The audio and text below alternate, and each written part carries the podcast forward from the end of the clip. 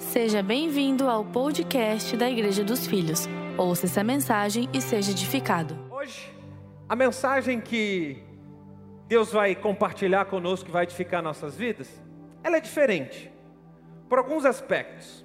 O primeiro deles é que essa mensagem não necessariamente nasceu em mim. Você sabe que a grande maioria das mensagens é, Deus nos dá pela rotina, leitura bíblica, devocional, mas essa mensagem eu, eu ouvi essa mensagem alguns anos atrás. Eu aprendi no tempo que estive morando é, em Reading, congregando na Bethel Church, aprendendo. Eu aprendi, ouvi essa mensagem de um dos pastores que são referência no mundo, é o pastor Bill Johnson. E fui tremendamente edificado por essa palavra. Eu anotei coisas que eu aprendo, normalmente eu anoto para guardar no coração. E aí eu falei, eu falei assim: um dia eu vou pregar essa mensagem, um dia eu vou passar o que eu recebi, porque eu fui tão edificado. E o Espírito Santo falou comigo essa semana: chegou a hora de você passar essa mensagem. Chegou o momento, esse é o momento adequado. E não tenho vergonha de te dizer que eu vou pregar hoje algo que eu ouvi e aprendi. Você sabe que às vezes é, é tem alguns pregadores aqui me ouvindo. Às vezes é, o pregador ele acha que não, ele tem que parecer o super-homem, ele tem que parecer o bambam. Eu não tenho vergonha nenhuma de dizer isso, pelo contrário, eu me sinto encorajado dizer para você que eu fui tremendamente edificado por essa palavra e eu quero compartilhá-la com vocês essa noite, amém? Você está pronto para vir comigo? Então vamos lá no Salmo 67. Salmo 67, a partir do versículo 1, diz assim: Que Deus tenha misericórdia de nós e nos abençoe e faça resplandecer o seu rosto sobre nós. Verso 2 diz assim: Para que sejam conhecidos na terra os teus caminhos, a tua salvação entre todas as nações. Existem pelo menos três coisas, ao menos três coisas, que nós, os filhos de Deus, devemos para o mundo. E eu digo devemos em aspas, porque a Bíblia diz: a ninguém, a ninguém deveis nada a não ser o amor. Mas existem três coisas que é nossa responsabilidade como igreja passar ao mundo. Dentre muitas, eu quero me ater a essas três. A primeira delas é que nós devemos dar soluções para os problemas terrenos. Segunda delas é que nós, como igreja, devemos levar as pessoas a terem o um encontro com Deus.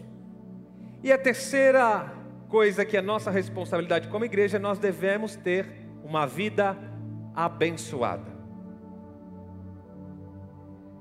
Deus tem sempre uma solução para qualquer coisa, é isso que nós cremos. Quando você tem um grave problema que você não encontra solução, para quem é que você recorre? A quem você vai orar? A quem você vai pedir? Então, quando você pensa que é o papel da igreja trazer soluções divinas para a terra, é porque você é filho de Deus, você tem o Espírito Santo de Deus em você. E como filho de Deus, nós trazemos as soluções para a terra. Este é e faz parte da oração do Pai Nosso: venha nós o teu reino. Como que o reino pode chegar ao mundo? Como que o reino pode chegar às pessoas? Através de você. Seja feita a tua vontade assim na terra como no céu. Trazer a resposta do céu para a terra é papel de todo filho de Deus. Segundo ponto, que é levar as pessoas a terem um encontro com Deus,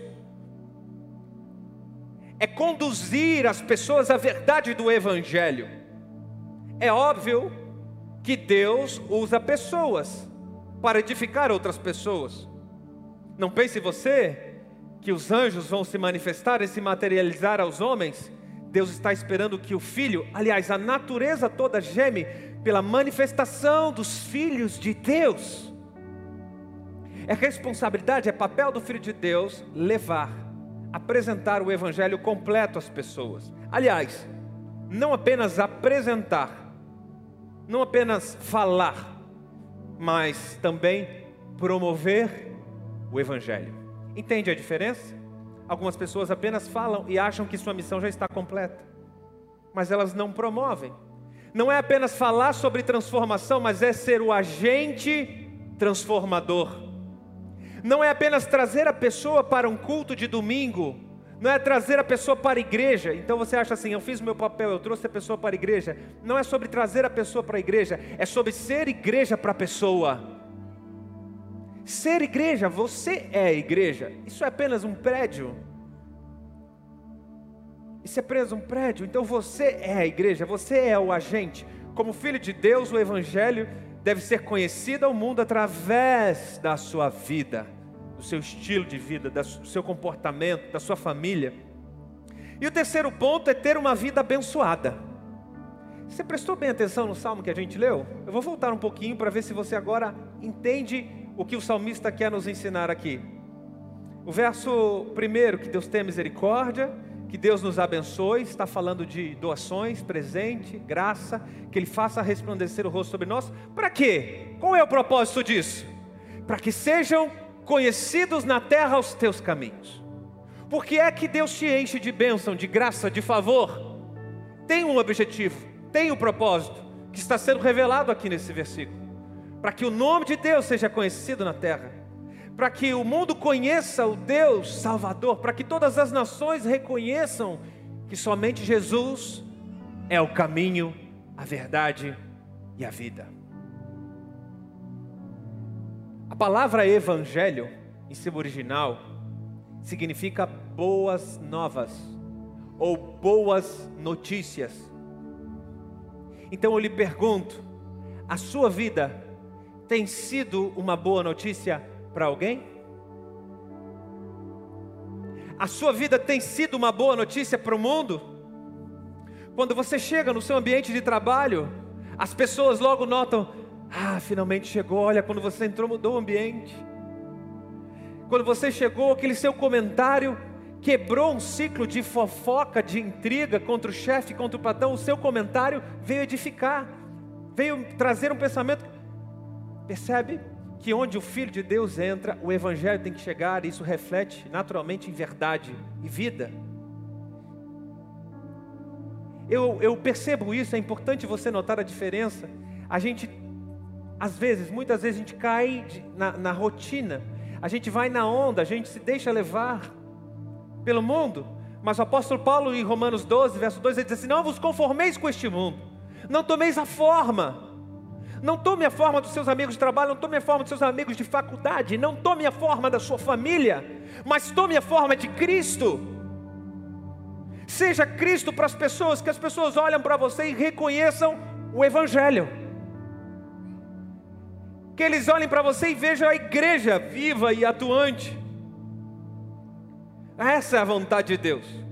Eu não tenho que correr atrás da próxima bênção. Eu sei que o mundo religioso, o mundo evangélico, especialmente na nossa nação, ele criou, especialmente as igrejas neopentecostais, que oferecem bênção como se fosse um produto de prateleira. Então criou-se a cultura e que a pessoa vem domingo para pegar uma bênção. Deixa eu te dar essa notícia. Deus não quer apenas te dar uma bênção, Deus quer que você seja a bênção. Não é esse o relacionamento que o pai quer ter com seu filho. Ele não está criando ou educando um papa bênção. Ele está colocando o DNA dele em você. E a partir do momento que você se torna um com Cristo, o seu espírito se torna um com o espírito de Cristo e você não precisa mais correr atrás de bênção, é a bênção que corre atrás de você. Certamente a bondade e a misericórdia me seguirão todos os dias da minha vida, enquanto eu viver. Aleluia.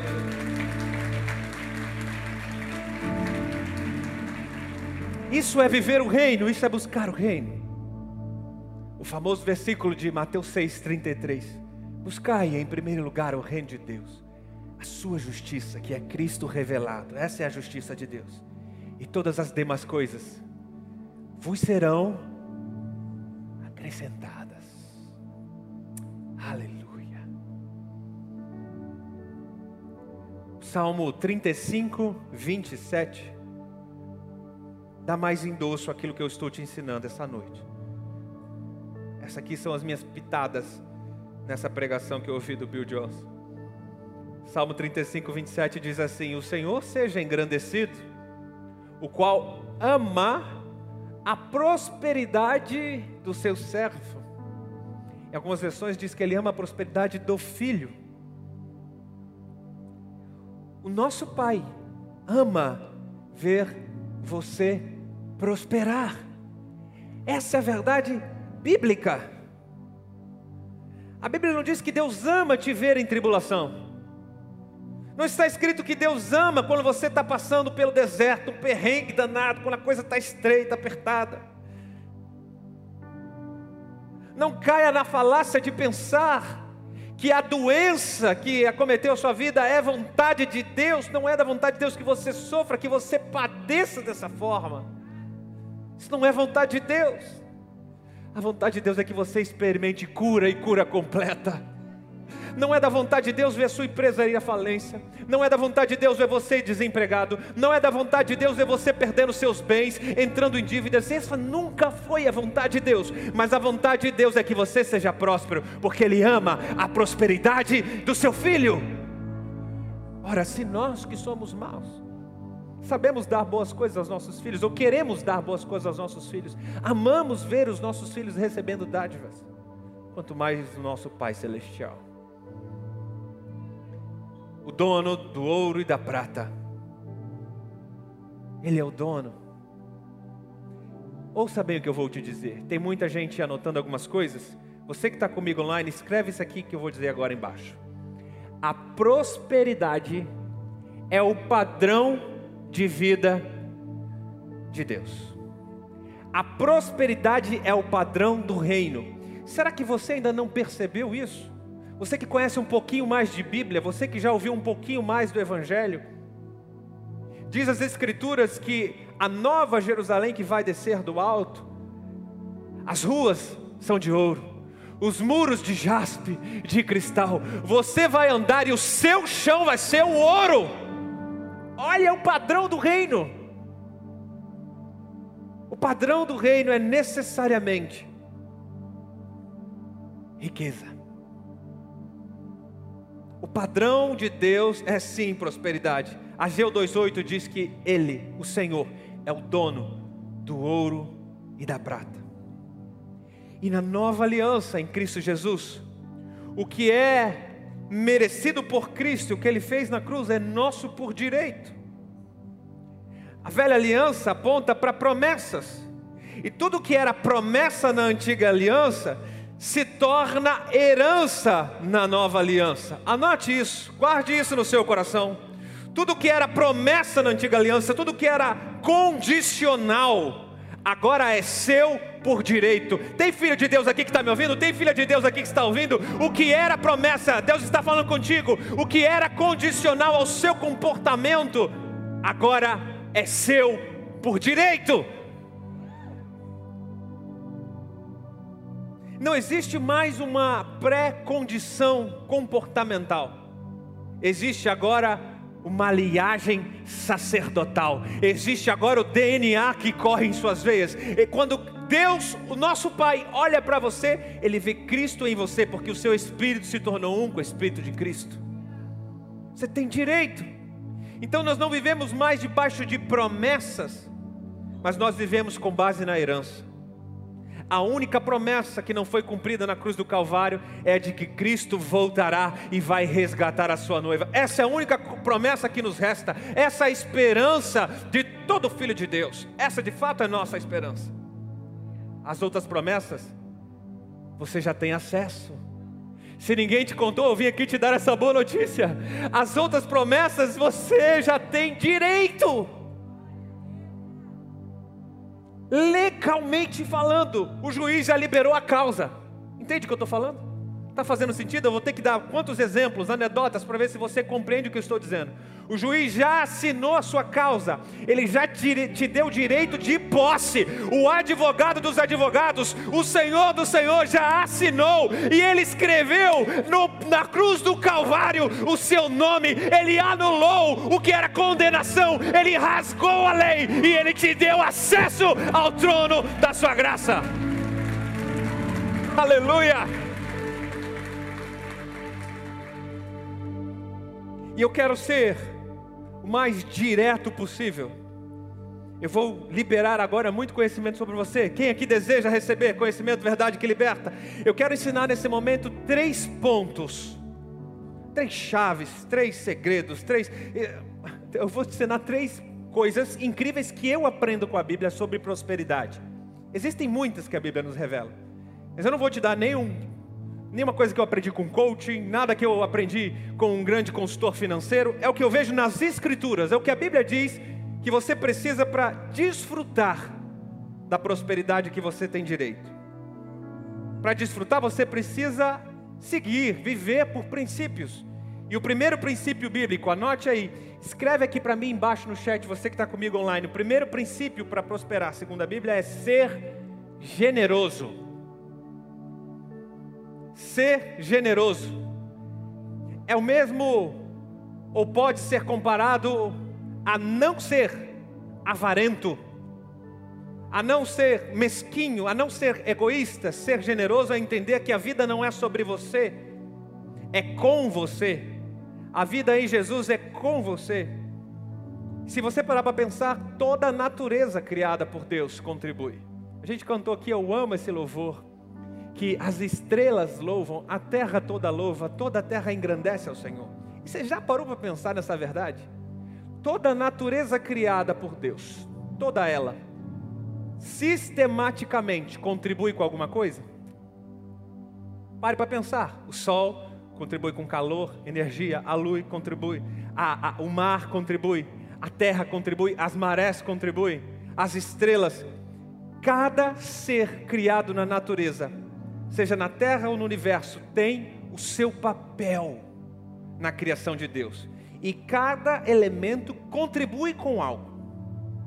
Nós, seres humanos, somos o único que faz isso por opção. Então você não obrigatoriamente contribui, mas você contribui voluntariamente. Por isso, Atos, capítulo 20, Atos dos Apóstolos 20, 35 diz que melhor é dar do que receber. Existe uma bênção em contribuir.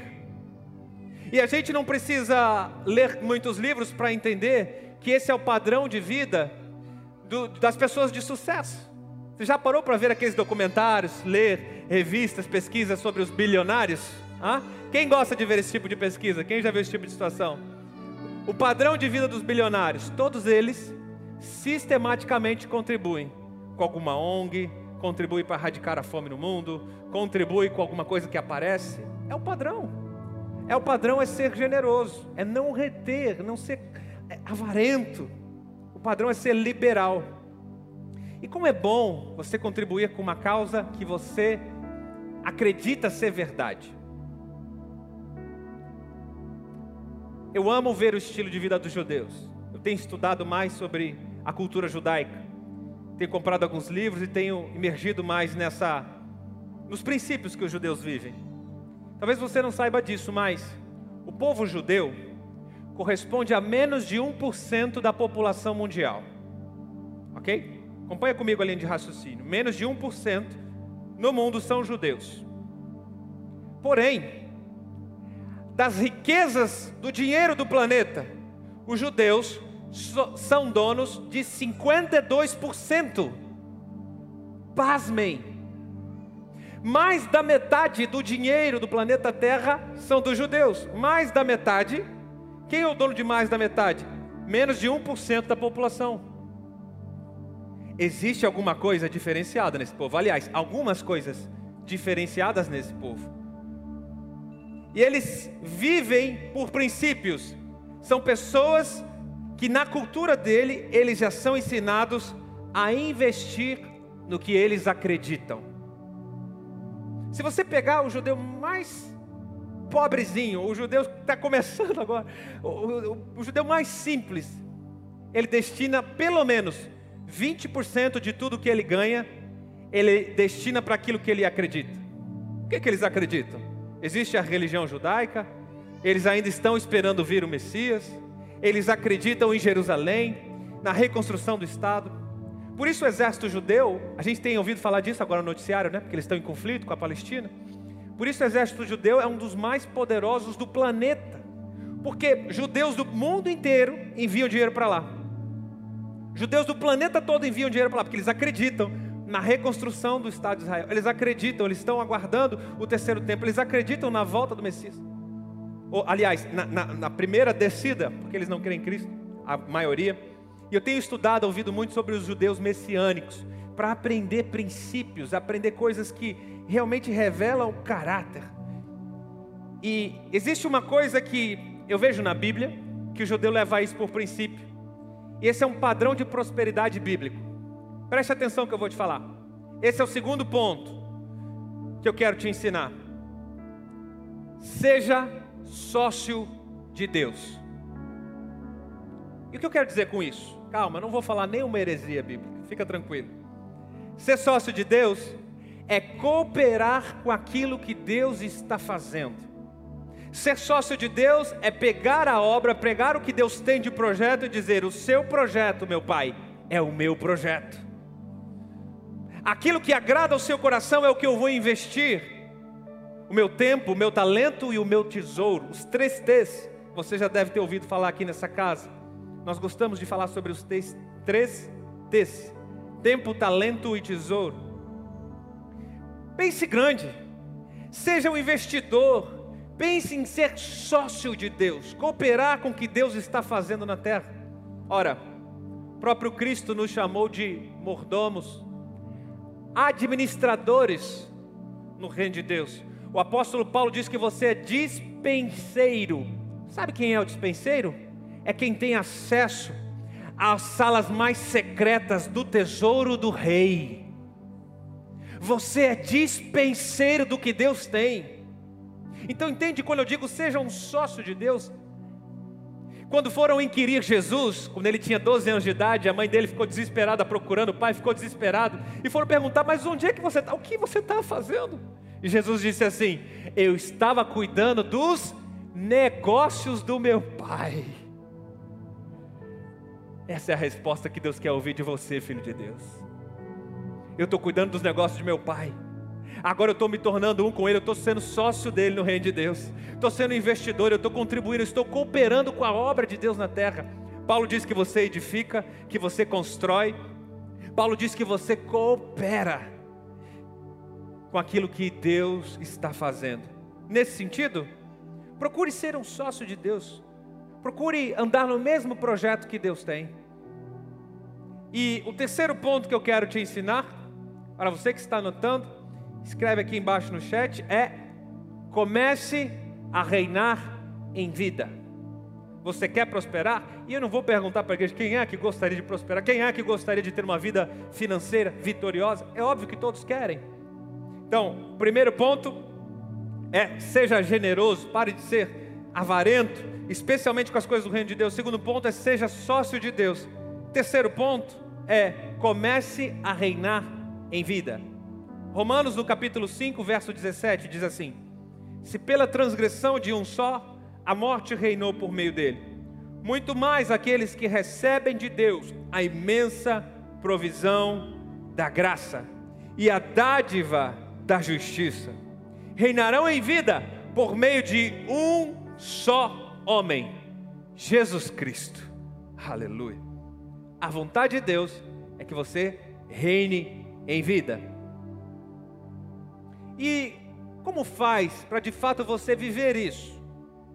Como faz? Como, qual é o, o jeito? Qual é o processo? Qual é o caminho para você experimentar uma vida de rei nessa vida, nessa era presente?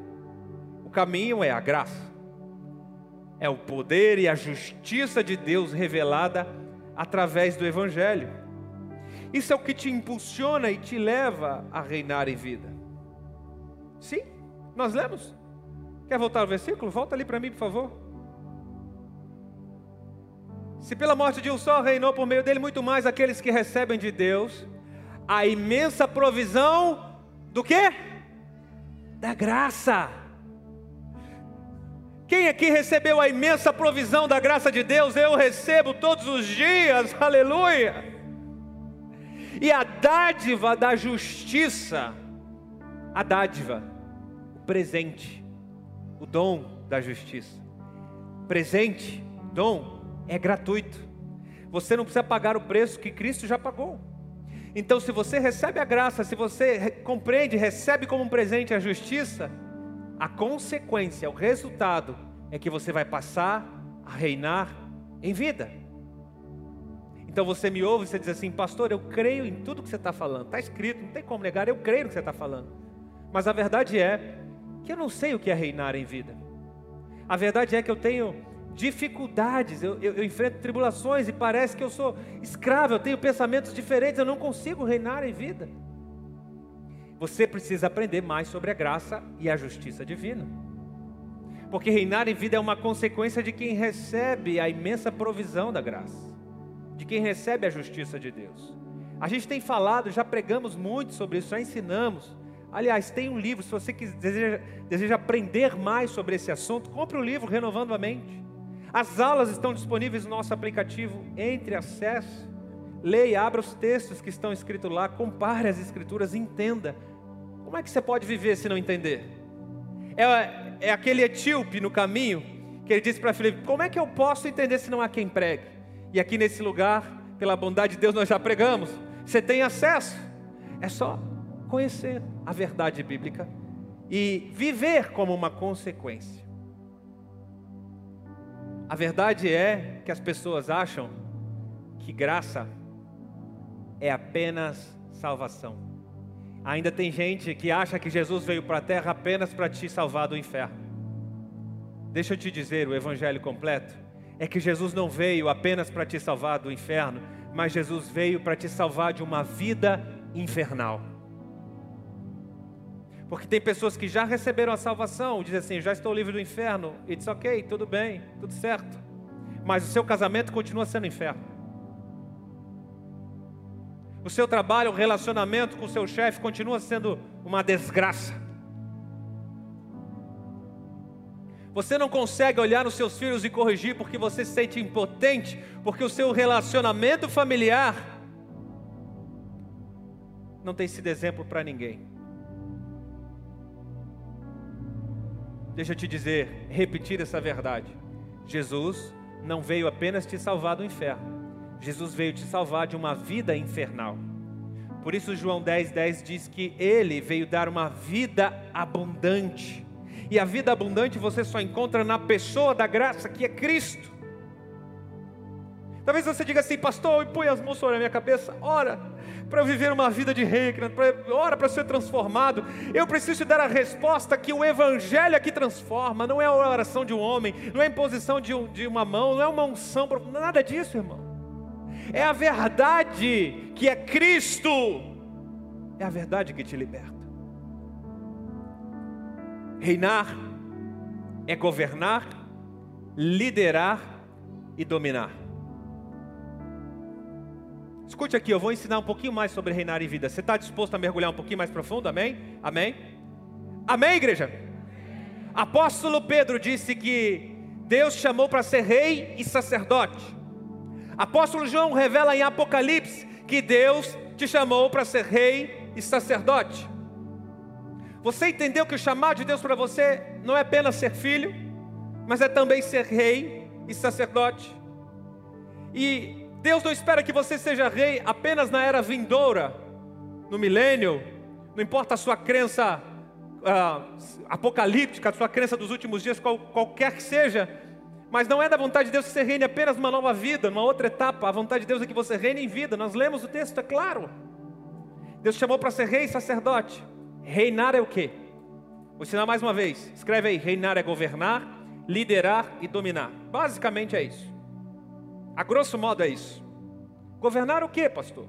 Então quer dizer que eu vou sair governando tudo no meu trabalho, eu vou sair governando as pessoas, como é que é? Eu vou te dizer, comece a governar suas emoções.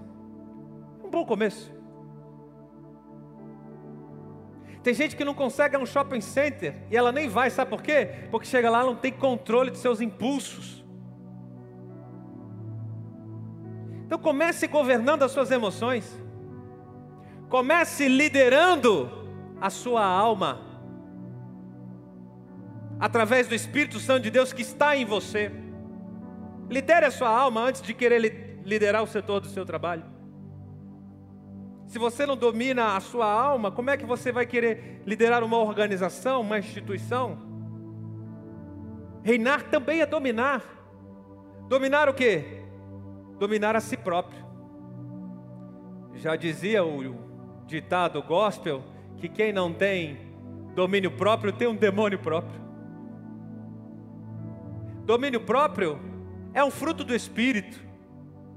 Não busque dominar-se a si mesmo com suas próprias forças.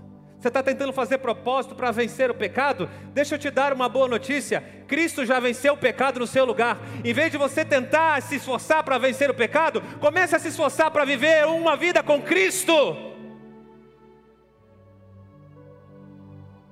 Porque quando você entender Cristo e querer viver com Ele, apenas com Ele, vencer o pecado vai ser uma consequência natural fruto do Espírito, é consequência natural.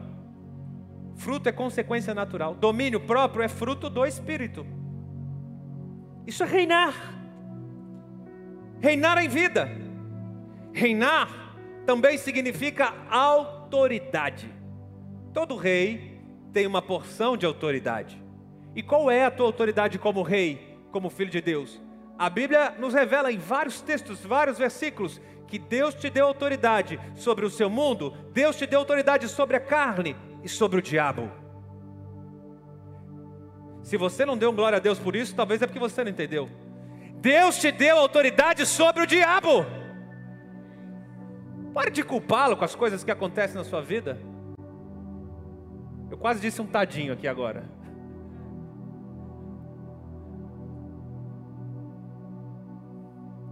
Se o Senhor já venceu ele na cruz, e ele disse assim: Ó oh, igreja, as portas do inferno não prevalecerão contra você. Ou seja, pode levantar o inferno e todos os seus demônios, porque ele não vai prevalecer quando você se posicionar.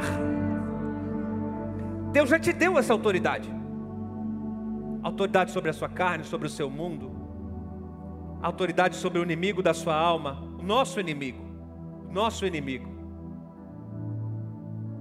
Seu inimigo não é a sua sogra, fique tranquilo. Seu inimigo já foi vencido na cruz do Calvário. E eu dou graças a Deus porque minha sogra é muito minha amiga, é muito especial. Mas tem pessoas que olham para as outras pessoas, para o vizinho, acha que é inimigo, olha para o patrão, e o inimigo se levantou, meu patrão está me perseguindo. Tem pessoas que acham que outras pessoas são inimigo. E a Bíblia diz que o inimigo da nossa alma é o diabo. E a boa notícia do Evangelho é que ele já está derrotado. Ele já está derrotado. Deus já te colocou numa posição de vitória. Ele já te ungiu para isso, ele já te capacitou, já te deu autoridade. Você é rei. Chegou a hora do rei se posicionar e governar. Porque quando o rei não governa, tem um outro rei que se levanta ou um outro principado, ou uma outra potestade, se é que você me entende. Assim brilhe a vossa luz diante dos homens, para que vejam as boas obras e glorifiquem ao Pai de vocês que está nos céus. Mateus 5,16. Se a luz que a gente não brilhar, ó, que com grandes trevas serão. Cristo diz que a luz que te iluminou, que é o Evangelho, que é o próprio Cristo, Ele é a luz. Lâmpada para os nossos pés é a tua palavra. A palavra que é o Verbo, é Cristo. No início era o Verbo, o Verbo estava com Deus, o Verbo era Deus. Lâmpada para os nossos pés é Cristo, é a palavra viva de Deus. Que Cristo em nós brilhe no mundo, que a luz que há dentro de nós brilhe nos homens, para que eles vejam que o teu Pai é o dono do ouro e da prata e Ele te abençoa com toda sorte de bênçãos. É nosso dever, como filho de Deus, mostrar a luz do Evangelho, a bênção, a dádiva divina. Reinar em vida inclui ter bênçãos financeiras. Eu acho que eu fui claro essa noite. Prosperidade, você que já está conosco há um tempo sabe que prosperidade não se trata apenas de dinheiro, mas também envolve dinheiro. E falando explicitamente sobre vida financeira, eu vou dizer mais uma vez para que você entenda bem o que a Bíblia diz: reinar em vida inclui ter bênçãos financeiras. E por que é que Deus quer te abençoar? Para que o mundo veja que você é filho do dono de todo ouro e de toda prata. Para que o mundo veja que não é da vontade de Deus que você, filho, filha de Deus, sofra com pobreza. Não é. E eu não estou falando mal dos pobres, eu estou falando mal da pobreza, do pensamento medíocre, do pensamento escravo, minguado. Deus não te chamou para ser escravo, mas você é filho, filho tem acesso à herança. Se você ainda não está conseguindo desfrutar da herança, é porque você precisa renovar a sua mente e entender que houve uma transição, que você era escravo do pecado, mas agora você tem liberdade, porque onde o Espírito Santo está, ali a liberdade. Deus se alegra com a prosperidade de seus filhos. Isso é Evangelho. Deus se alegra. Talvez você esteja me ouvindo e essa verdade faz sentido para você. Você já tem experimentado as bênçãos de Deus sobre a sua vida. Eu quero que você fique de pé nesse lugar. Eu quero orar por toda a igreja nesse momento. Para que a gente possa experimentar uma condição de amadurecimento. Você me entende? Se você quer aprender mais sobre esse assunto, eu já te dei uma dica. A primeira é leia a Bíblia. Especialmente a carta de Paulo aos Gálatas, que fala que o filho tem acesso a toda a herança do pai. Mas enquanto o filho não cresce, enquanto o filho não amadurece, ele não se difere de um escravo em nada, porque ele precisa de um tutor, do aio, que é a lei. Mas quando o filho amadurece, ele pode ter acesso à herança. É aquele pai que acabou de tirar um carro zero da garagem, e aí vem o filhão, na puberdade, aos seus 13 anos: Pai, que carro lindo! Você vai deixar eu dar uma volta na quadra com ele? Você, se fosse o pai, o que você faria? Hum? Já que a gente está sonhando, imaginando, pense você aí, que você foi naquela loja de importados e acabou de tirar aquela Ferrari maravilhosa dos sonhos. Você chegou com ela em casa fazendo barulho, acordando a vizinhança toda. Aí seu filho adolescente olhou para aquilo e falou: É agora, papai. É agora que eu, vou, eu só fico jogando no videogame essa Ferrari. Agora eu vou poder experimentar de verdade. Mas é um adolescente. Você teria coragem de dar a chave da Ferrari para o adolescente? Imagino que não. Se você tiver um pouquinho de senso. Imagino que não. E por que, que você não faz isso? Porque o filho ainda não tem maturidade, ele ainda não tem idade suficiente. E eu vou te dizer uma coisa, preste atenção. O filho não tem legitimidade, porque pela lei ele precisa fazer 18 anos, ter uma carteira de habilitação para poder dar uma volta com o carro, mesmo que seja uma volta na quadra. O filho não tem legitimidade, além de não ter maturidade. Ei, eu estou pregando nesse lugar. Alguém está disposto a ouvir mais alguma coisa? Amém? Amém? Amém? Amém? Escute bem. A palavra de Deus nos garante que em Cristo você já é abençoado. Em Cristo você já é uma nova criatura. Em Cristo você já tem acesso a toda sorte de bênçãos reservada para nós nos lugares celestiais. Em Cristo você já tem legitimidade. Você pode pegar a herança que Deus tem reservado para os filhos. Aleluia! Legitimidade. O que era promessa na lei é seu por direito. Você tem acesso? Talvez o que você ainda não tem é maturidade. E o que eu faço, pastor, para receber maturidade? Essa é a pergunta chave nessa noite. O que eu faço, pastor, para receber autoridade? Discipulado. Eu resumo em uma palavra: discipulado. É o método bíblico É o método da nova aliança, é o método de Cristo, continua mais atual do que nunca. Discipulado. É a forma que Deus instituiu para que nós amadureçamos na fé. Fique ligado conosco. Em breve teremos mais conteúdos para abençoar a sua vida.